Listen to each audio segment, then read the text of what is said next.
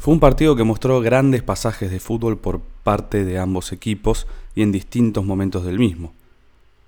Quizás el elenco de los hinchas de River comenzó más enchufado que su rival boquense.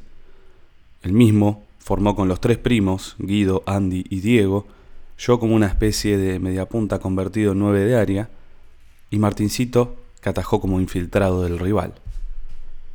La ventaja de este equipo era que poseía un cambio. Sí, Leo cayó con Hilario, que tiene un año y monedas de vida. Tuvo que estar pendiente de su hijo, que miró el partido al costado de la cancha arriba de su cochecito de Ferrari con una mamadera con agua y unas galletitas. En la vereda de enfrente se pararon los bosteros con Gustavito, que dicen que es de Racing, el mendocino, el equino, el oráculo y Fede en el arco. Cabe destacar que ambos arqueros tuvieron una gran jornada, y se vio a un Martincito agrandarse en cada tajada. Los primeros minutos sirvieron para medirse con intervenciones disparejas. Rápidamente en el equipo gallina, Dieguito, que casi se prueba en la U de Chile hace unos años, mostró su habilidad para amontonar jugadores contrarios con gambeta y agilidad. Su primo Guido mostró presencia en el fondo, pero raudamente su temperamento se fue desmembrando con faltas innecesarias y roces verbales. Yo tardé un tiempo en entender hacia dónde iba mi partido de la jornada, pero opté por mostrarme por izquierda y por derecha para engañar a la marca y así poder quedar frente al arco. Luego de varios errores de manejo, pude entrar en partido. Los bosteros rompieron el cero con un gol desafortunado que incluyó una falta en ataque de Gustavito sobre el arquero riverplatense, pero no tardamos en recuperarnos con buena sincronización y triangulaciones varias para que el talentoso Diego empate.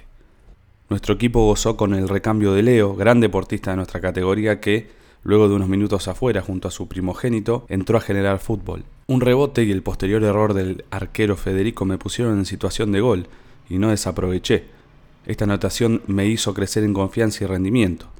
Después de un festejo desmedido, el 2 a 1 a favor de los riverplatenses enalteció el andar del conjunto, que tuvo múltiples ocasiones para ampliar la ventaja. El equipo bostero no encontró solución en defensa por un largo periodo de tiempo, y con un tercer gol en contra, anotación de Andy, que estuvo prolijo en la salida y propinó disparos fuertes al arco, parecía que se venía abajo. La rotación del Team Gallina, que obligó a salir a Leo por razones parentales, y la pérdida de juicio del defensor Guido no hicieron más que agrandar al conjunto boquense, que con un gran disparo de aire de Gustavito acercaron el marcador a 3-2.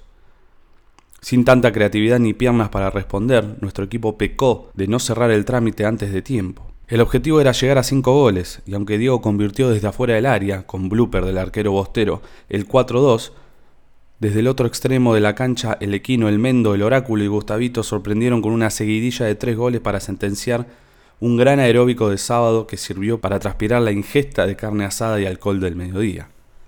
Ante el grito de boca a boca, se festejó un buen sprint final que dejó a la alineación rioplatense anonadada por el resultado. Jugamos bien, lamentamos la poca precisión en ese momento de buen fútbol, pero también enfrentamos a un fenomenal guardameta. Ahora a pensar en el próximo asado que incluya deporte.